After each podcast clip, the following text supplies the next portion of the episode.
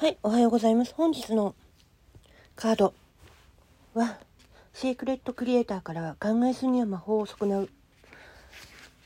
ラブライトからは、受け取りたい愛を体現する。になります。考えすぎは魔法を損なう。本質的な意味はね、インスピレーションを受け受ける新しい始まり、自分の道を切り開く直感に従い、宇宙。万物の源を信頼する新しいプロジェクトを始める勇気。ポジティブな考え方。シンクロニシティやチャンスを築く。セルフケアメッセージ。難しく考えて新しいことに飛び込めない。分析しすみ判断を誤るのではないかという不安。自信がなくて。前に進めない。直感を信じない。始める前に結果について心配する。直感を遮断したり無視したりする。必ず計画通りにしようとする。完璧主義。新しいスキルを学ぶ。必要性。自分をね信じてほしい。ゴールゴーサイン出てるよ。勇気出して。一歩を踏み出して。素晴らしいアイディアが。湧いたら行動を移そう。何かを始める時特別なエネルギーが漂っている。それを活用して夢を実現させよう。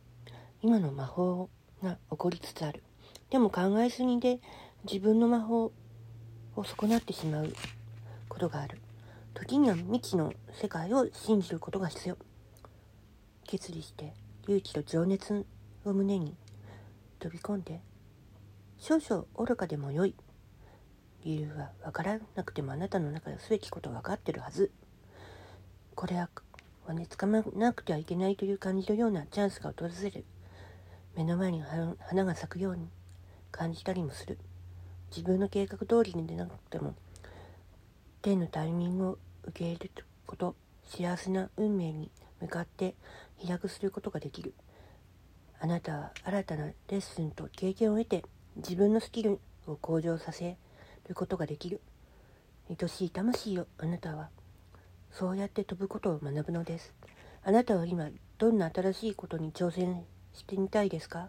思いつきで行動してみたら、どんな良いことがあるでしょう？あなたなら気になっていることを実現したとしたら、想定される最悪の状況は何ですか？逆に最高にうまくいっていたとしたらどうなるでしょうか？そしてラブライト。からは受け取りたい愛を体現する。充実した人生につながる真の道は私たちを通じて神様が働きかけ出会う全ての人を祝福できるようにするという曲地から始まる。聖書でも私たちは神様が人々に触れ触れるための器になるべきだと教えてる。神の力が私たちの中で作用し神の時代の大河は私たちを通じて人類全体に流れていくのです。キリストはね無視無欲で神に奉仕することの模範となっています。